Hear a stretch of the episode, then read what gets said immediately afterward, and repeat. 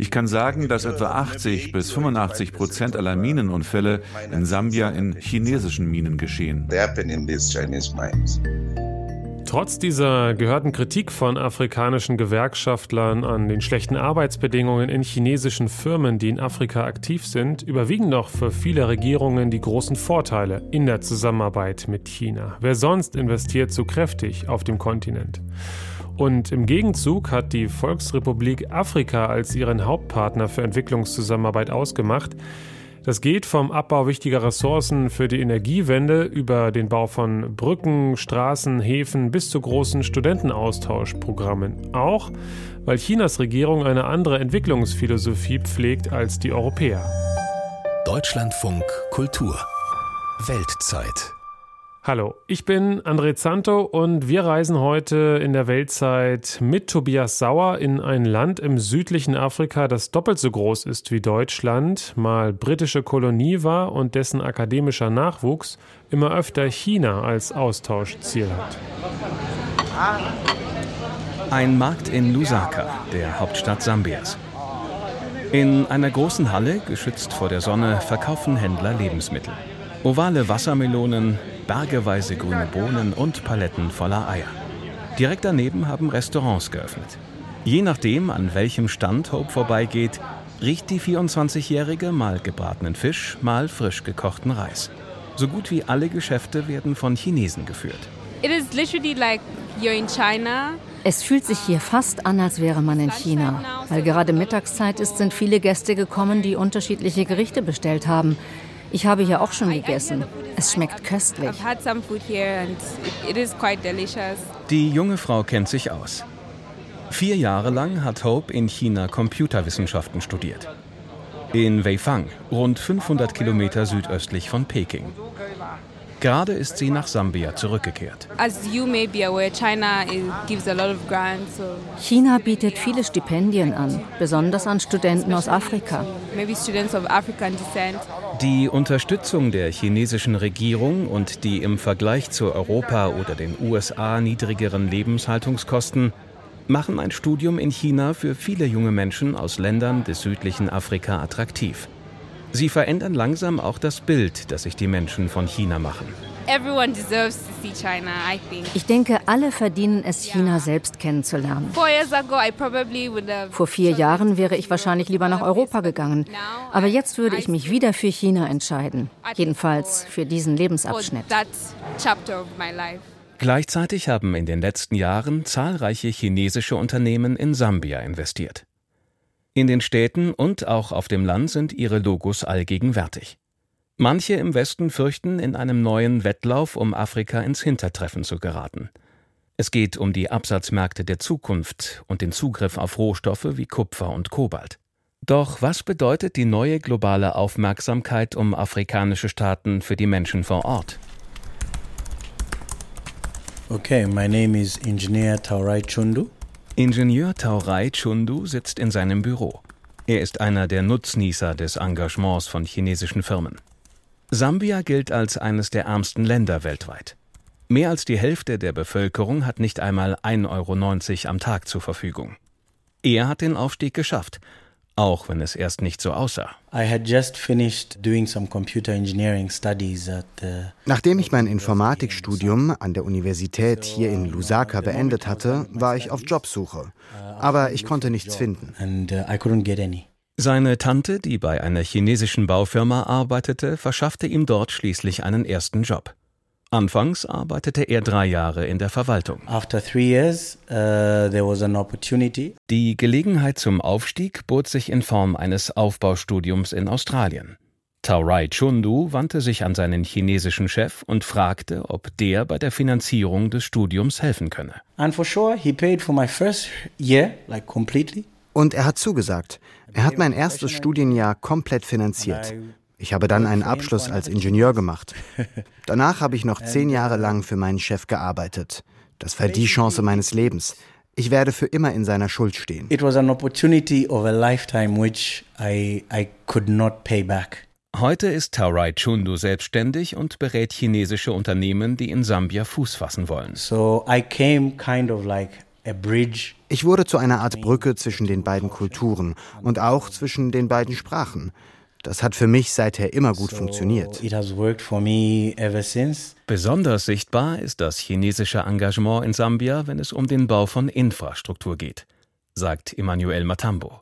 Der Politikwissenschaftler stammt aus Lusaka und ist jetzt Forschungsdirektor am Center for Africa-China Studies – an der angesehenen Universität Johannesburg in Südafrika.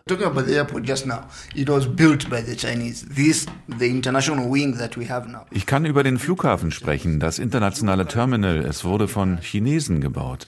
Die neue Schnellstraße, gebaut von Chinesen. Wir können über Krankenhäuser sprechen, über Stadien. Wir können sogar über die Grabstätte unserer Präsidenten sprechen, die von Chinesen gebaut wurden. Das Innenministerium beauftragte Chinesen mit dem Bau von Polizeiwachen. Das sind Beispiele, die zeigen, wie präsent China im Bereich Infrastrukturausbau in Sambia ist. Diese Investitionen habe Sambia nötig, erklärt der Experte. Die Wirtschaft sei darauf angewiesen. Sambia like many African countries, depends so much on the informal sector. Sambia hängt, wie so viele afrikanische Staaten, vom informellen Sektor ab und damit von einem guten Straßennetz. Denn der informelle Sektor benötigt gute Straßen, um Lebensmittel zu den Märkten zu bringen. Wenn ich ein kleiner Bauer bin, halten meine Tomaten vielleicht drei Tage. Wenn ich dann 20 Stunden oder mehr brauche, um sie über eine Strecke von 500 Kilometern zu transportieren, bedeutet das, dass ich in diesen Entfernungen kein Geschäft mehr machen kann. Deshalb wird der Ausbau der Straßeninfrastruktur, wie er jetzt unternommen wird, Sambia auch langfristig helfen.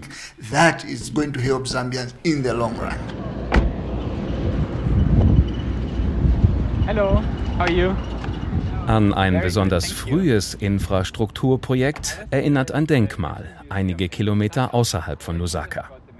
Ein kupferfarbenes Dach überspannt die Schienen und Schwellen einer angedeuteten Eisenbahnlinie. In chinesischen Schriftzeichen und darunter auf Englisch kündet ein Denkmal von Iron Will, eisernem Willen. Das Denkmal ist dem Andenken an die Tansania-Zambia Railway gewidmet, der Tasari. Die fast 2000 Kilometer lange Strecke verbindet Sambia mit dem Hafen Dar es Salaam in Tansania. Tausende Arbeiter aus Tansania, Sambia und China haben die Eisenbahnlinie in Schwerstarbeit ab 1970 errichtet. Dem oft bergigen Gelände zum Trotz konnten sie die Arbeiten nach nur sechs Jahren Bauzeit abschließen.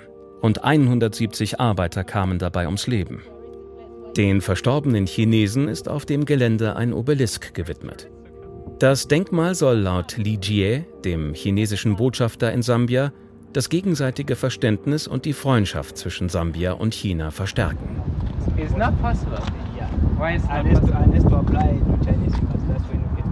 Allerdings ist das Denkmal für die Allgemeinbevölkerung nicht so einfach zu betreten. Es ist von einem hohen Zaun mit Elektrodraht umgeben. Am Eingangstor erklärt ein Wachmann, man benötige eine Erlaubnis, die nur die chinesische Botschaft ausstellen könne. Auf eine Anfrage von Deutschlandfunk Kultur reagiert die Botschaft nicht. Dass für den Zugang zum Denkmal nicht eine sambische Behörde, sondern die chinesische Botschaft zuständig ist, sorgt für Kritik bei diesem Bürger.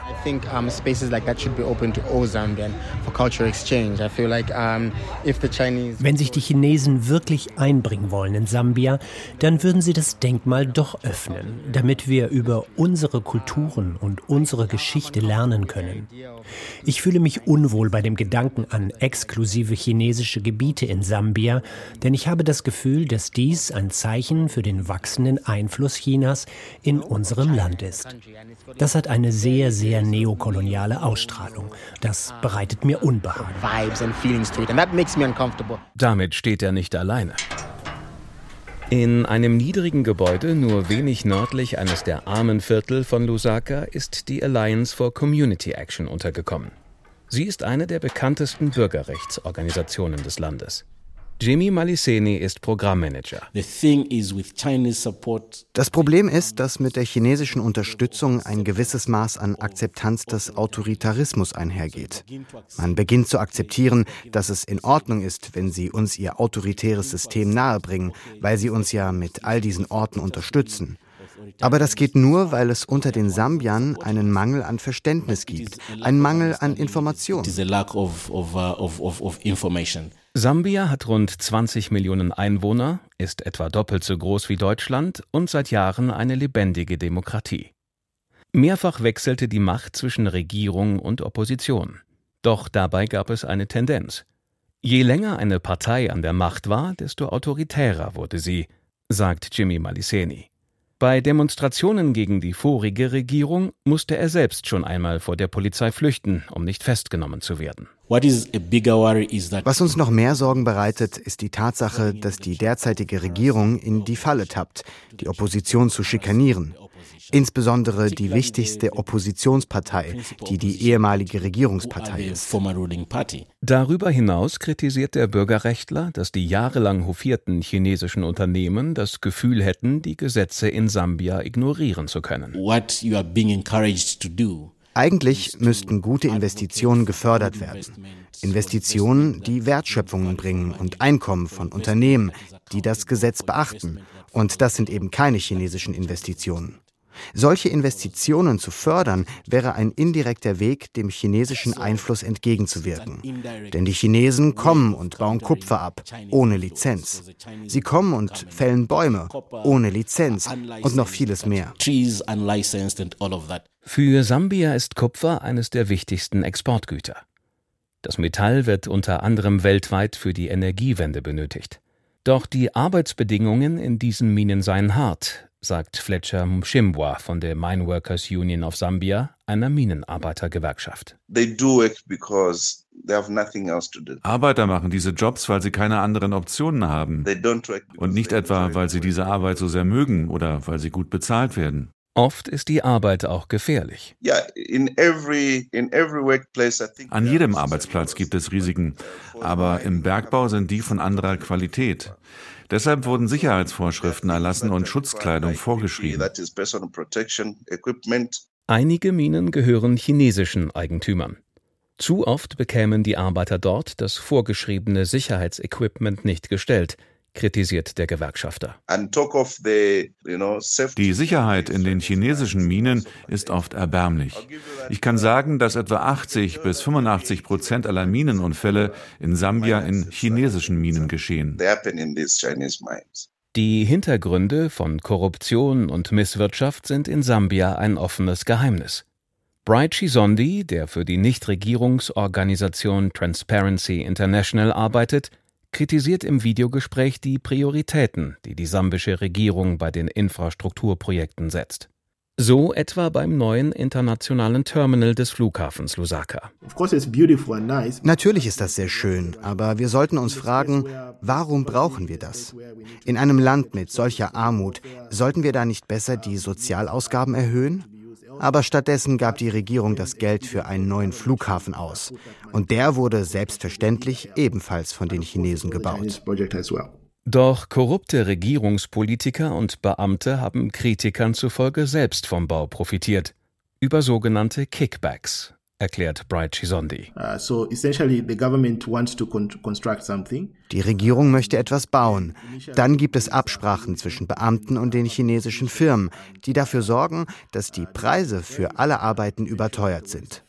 So können die Firmen dann aus den staatlichen Geldern die Bestechungsgelder an die sambischen Beamten abzweigen. Die sorgen dann dafür, dass die chinesischen Firmen auch den Zuschlag bekommen.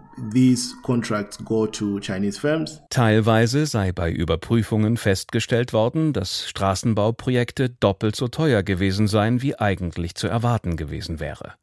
Die Rechnung für diese überteuerten Vorhaben zahlt das Volk. Denn finanziert werden sie meist über Staatsschulden. Uh, Als die neue Regierung im Jahr 2021 ihr Amt antrat, fand sie heraus, dass die Staatsschulden gegenüber China bei 6,6 Milliarden US-Dollar lagen. Sie waren doppelt so hoch wie ursprünglich geschätzt. Die Schulden Sambias sind also erheblich gestiegen, und zwar wegen der überteuerten Infrastrukturprojekte, von denen die meisten an chinesische Unternehmen gingen.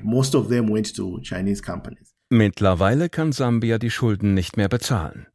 Die neue Regierung befindet sich in langwierigen Verhandlungen mit den Gläubigern, darunter China. Wie sich die Schulden genau zusammensetzen, ist allerdings geheim. Aber hat China Länder wie Sambia mit geheimen Verträgen absichtlich in eine Schuldenfalle gelockt, um Druck auf deren Politiker ausüben zu können? Diese Theorie hat zuletzt etwa die deutsche Entwicklungsministerin Svenja Schulze vertreten. Vor Ort sehen das viele anders. Wie der Politikwissenschaftler Emmanuel Matambo. Afrika leidet unter der Schuldenlast, das kann niemand bestreiten.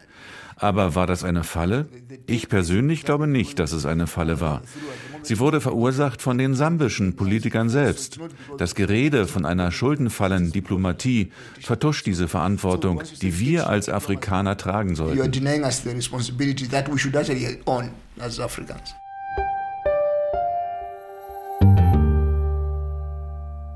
Sambia und China. Tobias Sauer war das mit diesen Eindrücken. Wir haben jetzt schon vom sogenannten Wettlauf um Afrika gehört, als ob das so ein Preis wäre, den man gewinnen kann.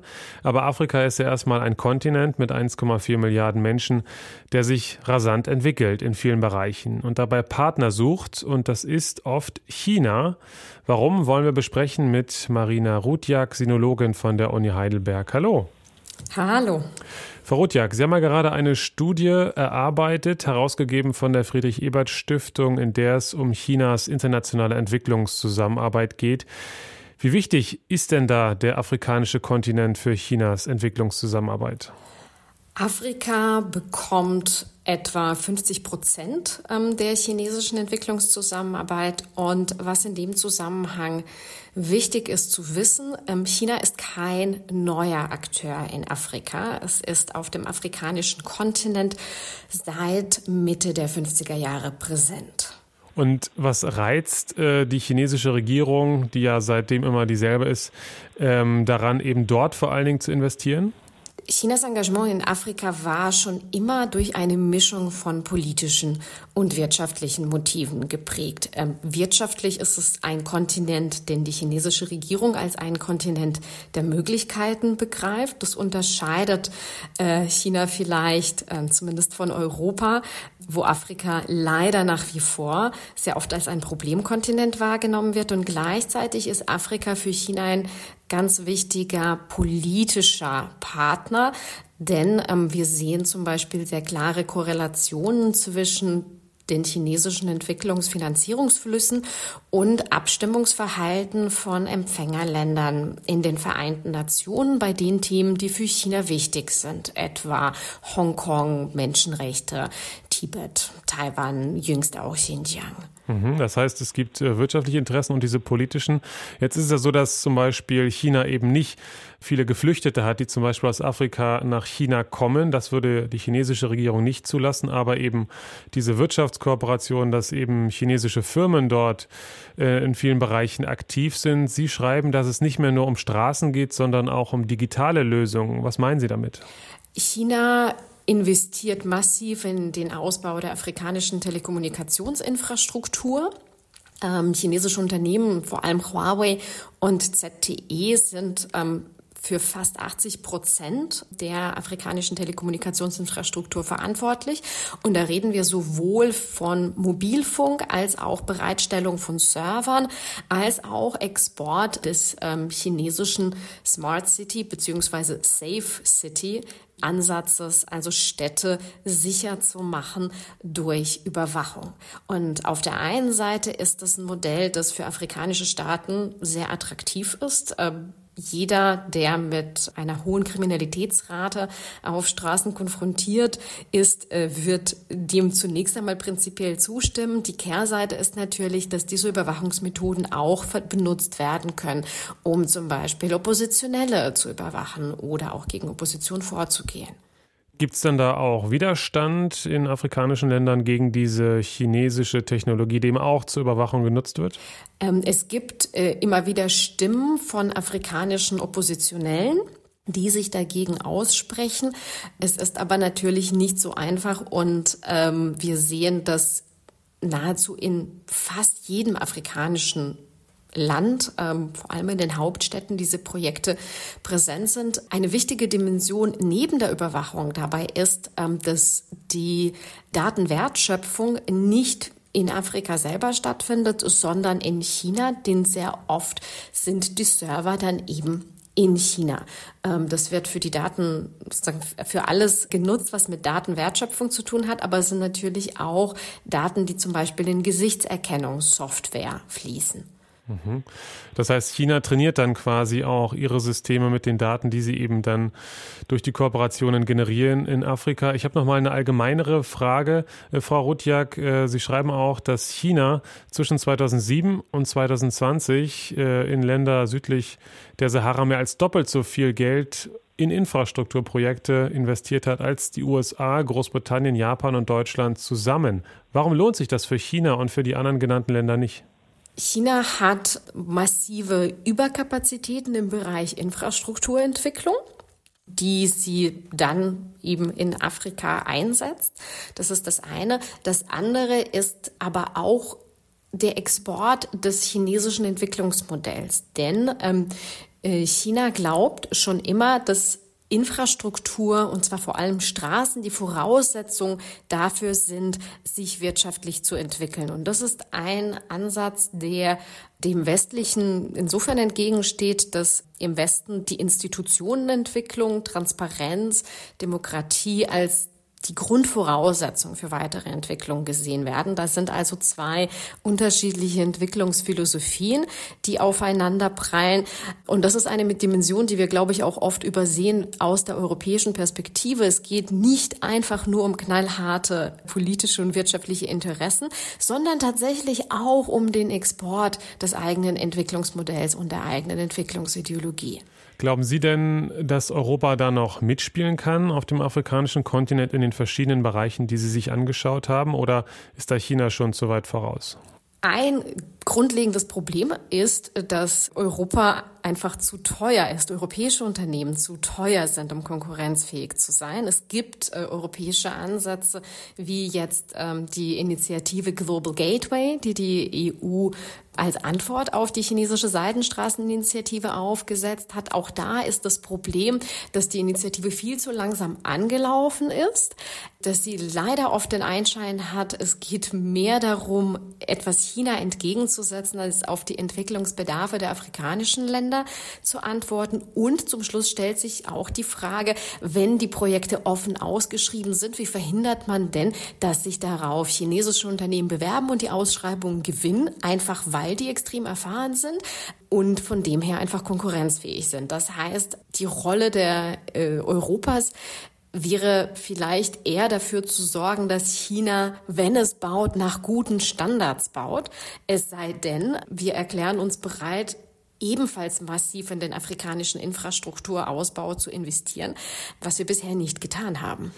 Marina Rutjak, Sinologin von der Uni Heidelberg über den sogenannten Wettlauf in Afrika zwischen China, Europa, den USA. Da werden wir sicherlich noch viel drüber sprechen in den nächsten Jahren. Vielen Dank. Vielen Dank Ihnen.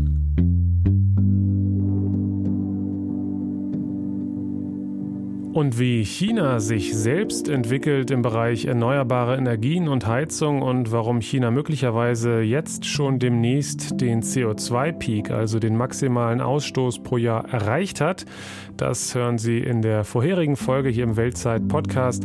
Gern auch dort mal reinhören. Ich bin André Santo. Bis bald.